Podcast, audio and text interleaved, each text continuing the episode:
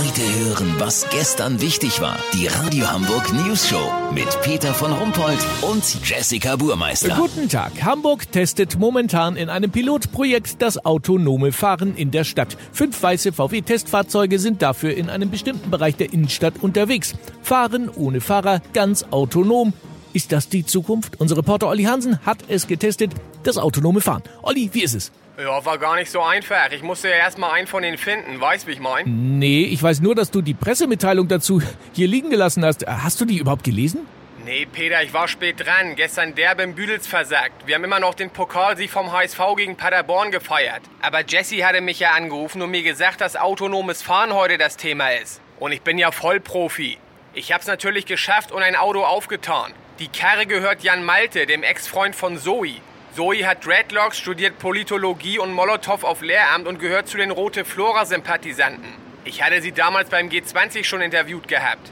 Ab und zu leiht sie sich den mattschwarzen, mit der Rolle lackierten alten Passat von ihrem Kumpel Jan Malte, um zu einem Bauwagenplatz in der Nähe von Uetersen zu kommen.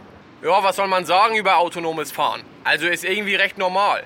Wie man denken würde, ist der Aschenbecher voll, paar leere Mate-Teeflaschen im Fußraum, hinten liegen paar Flyer für die nächste Demo und der obligatorische Fuck-Nazi-Aufkleber. Weißt, wie ich mein?